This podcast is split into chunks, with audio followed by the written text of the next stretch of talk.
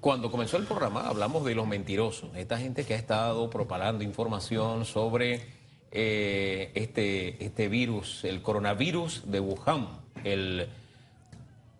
Vamos a quedarnos en Wuhan porque el otro, el otro nombre a mí se me hace largo. y que, hombre, hasta CNN tuvo que salir a aclarar mentiras de que suspendían los carnavales, que había un caso, etcétera. Por favor, ¿qué dice la ley respecto a personas que propalan este tipo de información? Bueno, entiendo que la carga de responsabilidad ya incluso pudiera crear un... Eh, colisionar con una norma legal penal, ¿no? Eh, cuando envías este tipo de mensajes que se le llama ahora en, en el mundo cibernético de fake news, ¿no?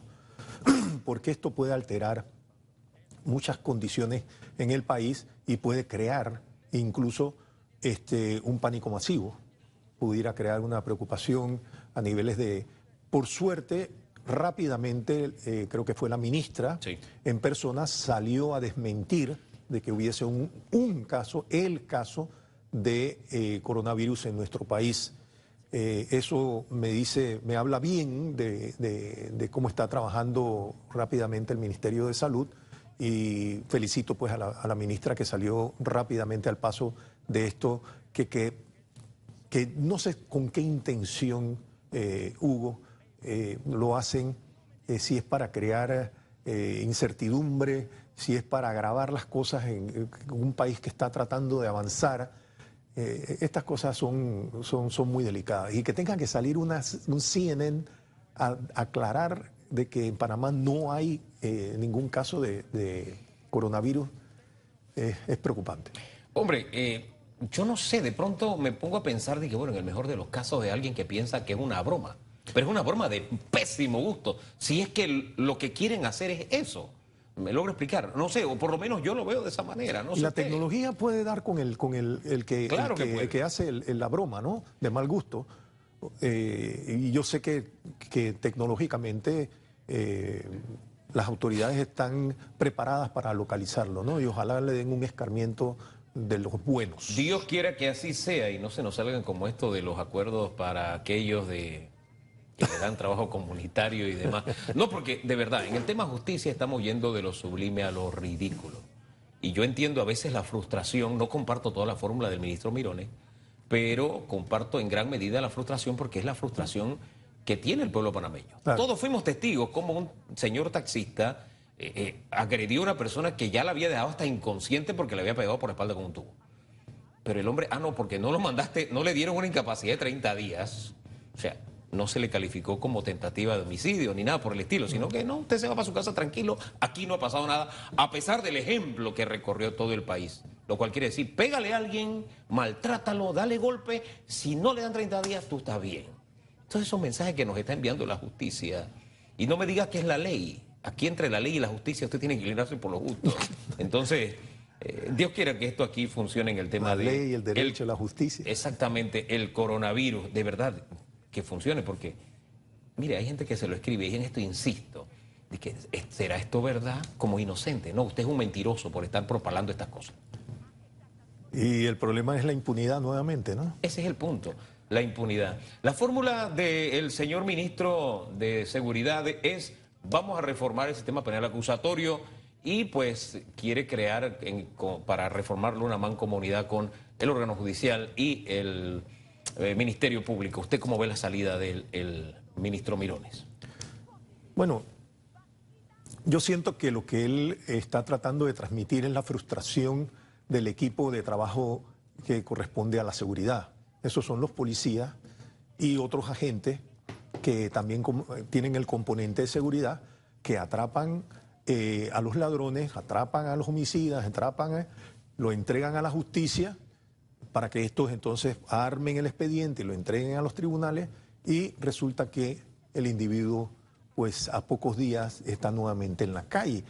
Y esto, cuando se tratan de bandas, eh, aquí hay una amenaza en ciernes obviamente que hay una llamada a la familia, hay una llamada al individuo, ¿cómo consiguen el teléfono? Pues hmm. entonces el mismo policía, el mismo se siente este, hasta cierto punto eh, objeto de una posible revancha, ¿no? Entonces, para ellos es frustrante haberlos llevado a la, eh, no a la justicia, sino haberlo entregado para que se le haga justicia. Y, de ahí vienen también las malas este, lenguas que hablan de que los derechos humanos solo defienden mm. a los eh, peligrosos delincuentes y no a los que han sido víctimas, ¿no?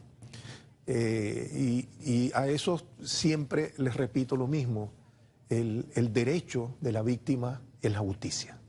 Es la justicia y nos está quedando en, deuda la justicia, pero fíjese que me quedé con el tema de la frustración mm, porque en ese trabajo que hacemos de noche, y, es que me he quedado con la pregunta de la bendita playa, eh, uno de estos días un policía se me acercó porque ah, no solamente se atiende problemas como el que ya le expliqué, sino que hay gente que se prostituye y hay hombres y mujeres prostituyéndose. Entonces me acuerdo que había una joven de 17 años y el policía se me acerca y me dice, ¿qué hacemos con esto? Esta joven ya yo la he llevado al juez de paz porque es menor de edad, ta, ta, ta, ta, pero al día siguiente está aquí de nuevo. ¿Qué hago? Esa es una prioridad para la alcaldía. En eso puede trabajar el gobierno local. Por ponerle un ejemplo, ¿no? Solamente un ejemplo, que son gotitas y gotitas que se van acumulando en una gran frustración social. Y que yo entiendo al policía cuando dice, ¿y qué hago? Bueno, así pasa también cuando de pronto se da un asalto. ¿Y qué hago si lo llevo ante la justicia? Si al fin y al cabo, al día siguiente, yo, como agente de autoridad, le tengo que ver la cara al delincuente. Y el delincuente se ríe de mí. No solamente se ríe de la víctima, se ríe de mí como agente de autoridad. Por eso siempre decimos que la alcaldía tiene, tiene grandes retos, grandes desafíos, ¿no? Eh, sobre todo en este quinquenio. Es que anteriormente eh, los alcaldes no eran electos, eran sencillamente designados por el Ejecutivo. hoy en día eh, los alcaldes son electos por votación popular, o sea, hay simpatía y creen en sus promesas para que las lleve a la realidad. Eh, y, esto es lo que trae desesperanza cuando las cosas no comienzan a funcionar y uno dice, pero la alcaldía se tiene que encargar de esto y no lo hace.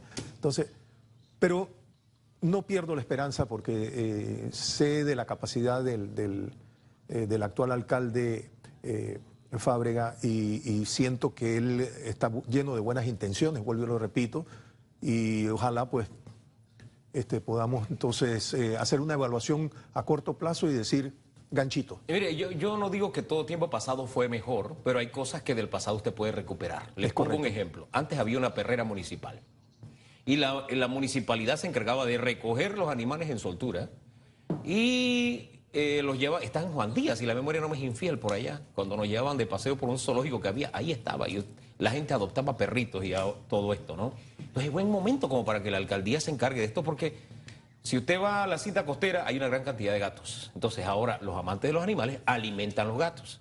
Y estos gatos se multiplican de una manera... tienes idea. Geométrica. Yo camino por ahí todos los días. Sí, entonces el problema de que ellos también son animales, están defecando por todas partes, el olor que hay por el área. Entonces no hay una autoridad local, un municipio que se encargue, el municipio se encarga de esas cosas en todo el mundo, pero no, acá está ocupado y destinando gota a gota a un proyecto que es rechazado por la inmensa mayoría de los capitalinos. Y uno lo dice porque uno se mueve por todas partes y uno recoge el sentir de la gente, más allá de que a uno le simpatice o no a estas alturas bueno, acaban de aprobar una ley de, contra los animales, ¿no? ahí está un caso de la alcaldía. Puede... Entonces, pero la otra parte es... Y que antes lo bueno, hacía. exactamente. Sí, entonces lo puede hacer. Si antes se podía hacer, ahora lo puede hacer y la ciudadanía lo va a recibir, lo va a coger muy bien. Está pasando también en el Parque Omar. Está lleno de gatos. Entonces, hay gente que de madrugada va, le pone alimento, ese gato se multiplica.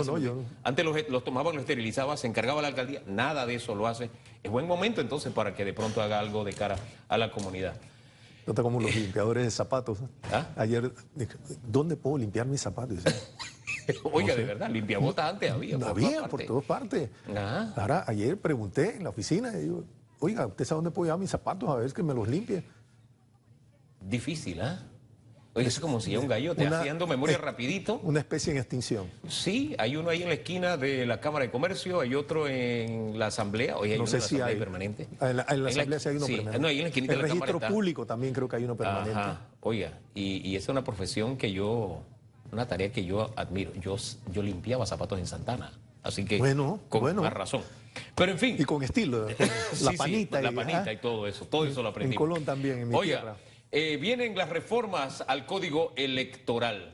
El tribunal ha cambiado un poco el mecanismo, Eh, ¿Usted cómo, ve este reto que tenemos como sociedad, como país? Bueno, hay mucho entusiasmo, ¿no? Y sobre todo luego de la, travesía por la, anterior elección de mayo del año 19, pues hay muchas cosas que eh, motivan eh, a la sociedad civil, sobre todo al Foro Ciudadano por Reformas Electorales, en el cual participo, de que hay mucho entusiasmo. hubo una reunión el pasado martes del foro y, muy concurrida, por cierto, y con mucho ánimo de querer hacer cosas importantes y llevar a cabo eh, las reformas que corresponden.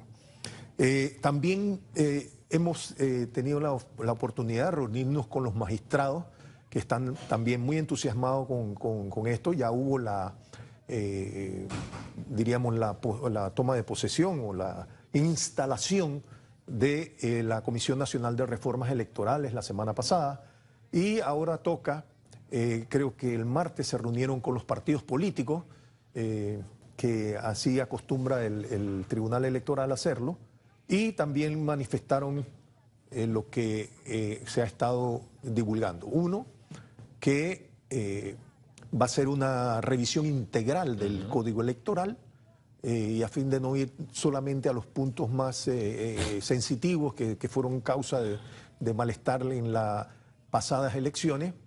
También va a ser un recorrido nacional y lo más quizás interesante es que va a abrir en, su página y en redes sociales a que los ciudadanos puedan también manifestar sus inquietudes y puedan señalar puntos importantes que ellos vivieron durante las pasadas elecciones o que estimen conveniente puedan reformar dentro del articulado del Código Electoral.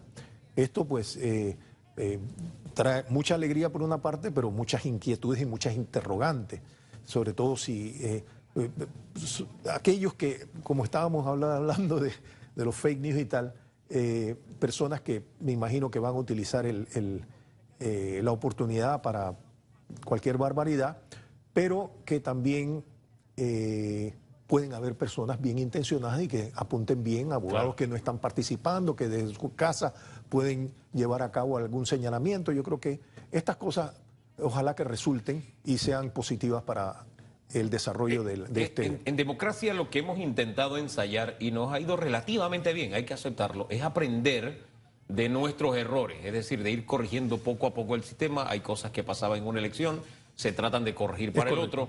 Y, en ese sentido tenemos que, aceptar que de alguna forma como sociedad hemos logrado dar ese paso. Bueno, solamente en la época de Martinelli fue que hubo un impas ahí y las reformas no se aprobaron. Nos quedamos con las viejas. Fue el único. Sí, exacto. haciendo justicia histórica, eso pasó. Tanto el tema constitucional como el tema electoral. Eh, sí, exacto, exacto. ¿no? Es, algo en lo que es, como sociedad hemos crecido, el único paréntesis fue en esa administración. Ahora bien, ¿qué retos tenemos? ¿Qué errores cometimos que no podemos volver a cometer? Por ejemplo, el tema de el financiamiento a los independientes, que había un abismo entre aquellos que son de partido político y los de libre postulación. ¿Cómo le metemos el diente a ese tema? Yo siento que eso va a ser eh, motivo de discusión y amplia discusión. Porque eh, la verdad es que los eh, candidatos independientes sintieron que había una, un abismo entre lo que es los partidos políticos y su candidatura también. Quizás no equipararla porque acá en los partidos hay una organización que hay que también sostener, pero pareciera que es muy abismal. Hay una percepción que hay que mejorar también con relación al Tribunal Electoral, que es el tema de la incredulidad, que ha perdido algún tipo de, yo diría que de, aceptación en el ranking. Eh, incluso antes estaban en puesto dos, era la Iglesia Católica y eh, el Tribunal Electoral.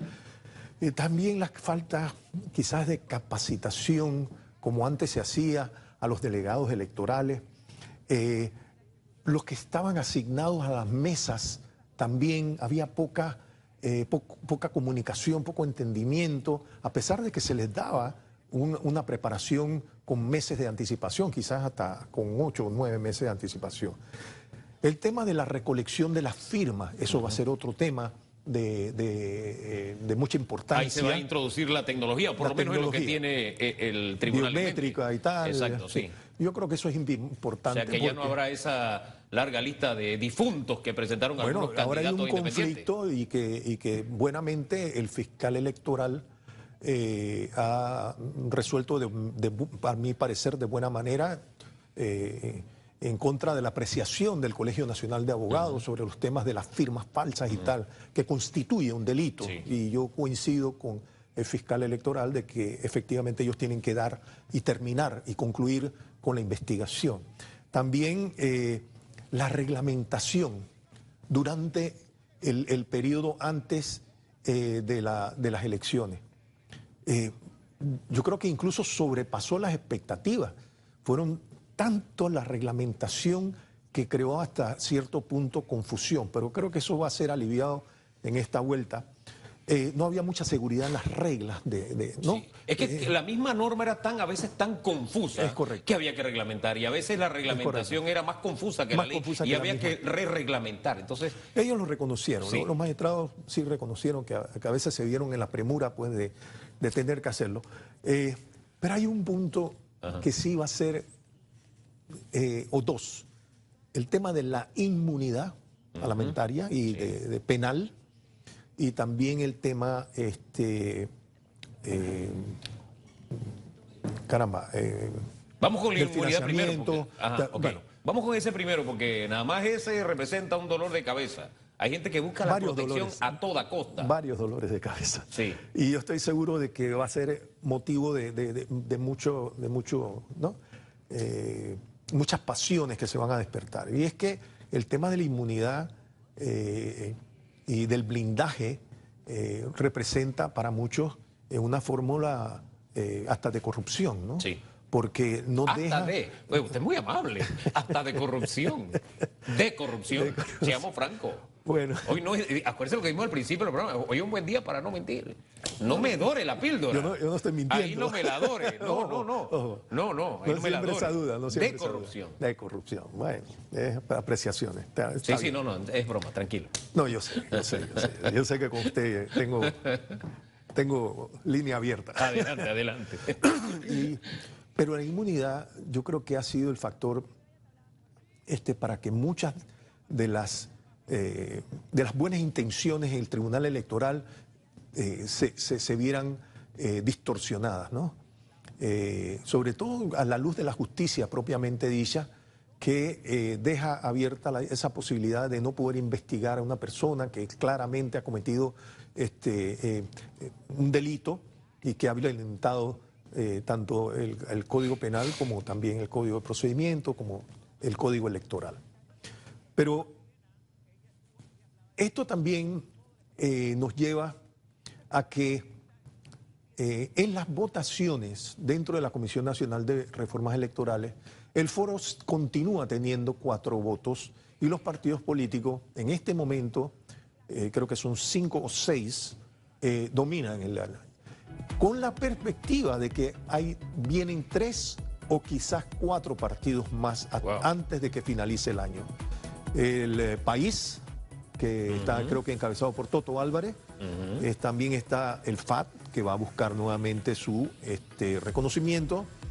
Está el del eh, licenciado Lombana, anterior eh, que corrió para la presidencia como independiente. Sí, que ya presentó la firma, está pendiente. Y ya, exacto. Y un posible cuarto, que no me atrevo a decir el, el nombre de, de- de quién lo va a liderizar, pero eh, está... Acción Democrática, Unión Democrática, una Al- cosa así algo se va a llamar. algo así, sí. El plan B del señor Martinelli. eh, ve, ese es otro. Ese podría, podría ser el quinto. Ah, todavía- ¿usted se refería a otro? ¿Hay otro Sí, más? sí, sí. Bueno, eh, pero en fin. Me, comentaron, me comentaron que Sí. era eh, eh, posiblemente el señor Dimitri Flores. El de. Dimitri, sí, Exacto, sí, Dimitri exacto. Flores. Sí, que cierto, aquí lo anunciamos, sí, está- sí, ah, sí, ok, sí, aquí en ok, Re- ok. en Los Entonces no, es con- Bochiques. Sí, no sí. estoy metiendo No, no, ninguna no, no, no, no. eh, infidelidad en la, No, no, en la- no, Así es que podemos tener hasta cinco partidos, Sí. más seis que le suma. Imagínese. Son, son 11 o la 10. mayoría sería aplastante.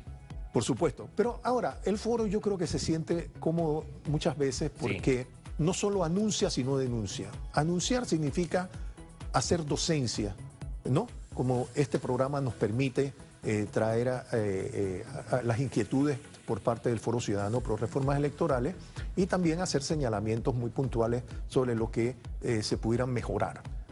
Pero también denunciar, denunciar las irregularidades que se cometen, sobre todo cuando se tratan no solo del tema de la, in- de la inmunidad, sino también el tema del voto plancha Sí. y de los cocientes, Hombre. en vez de que sea un hombre, un voto. Un voto. Hombre, la lista es larga, el reto que tenemos como Así país es. Es, extenso y lo, lo que le digo a la ciudadanía es esté pendiente y pronúnciese por una razón. Cuando estamos en este debate y le damos seguimiento los, los periodistas y está la comisión, muy poca gente habla de eso. Cuando vienen las elecciones, dije, ay, es que se les permite. Usted tiene que estar atento Es correcto. para que ejerza ciudadanía. Ciudadanía no se ejerza al momento de ir a votar nada más, sino cuando se están discutiendo las reglas del juego, tenemos algo que decir como, Ad- Además, como ciudadanos. El Sí. Tribunal Electoral abre el compás Sí, de esta que vez se es está abriendo público. mucho más. O sea, no, no, no Sí. restringe solamente al foro ciudadano, los partidos políticos y el- los tres magistrados. Así no. es. Eh, usted puede asistir a las reuniones que asumo serán los jueves nuevamente de 4 a 6 o de 4 a 7 de la tarde, todos los jueves eh, a partir del 26 de febrero. Y en ese proceso de recuperación de credibilidad van a abrir redes sociales, eh, página web, etcétera, para que la gente Participe participe. más. Y muy bien por ese paso que da bien, el Tribunal. Electoral.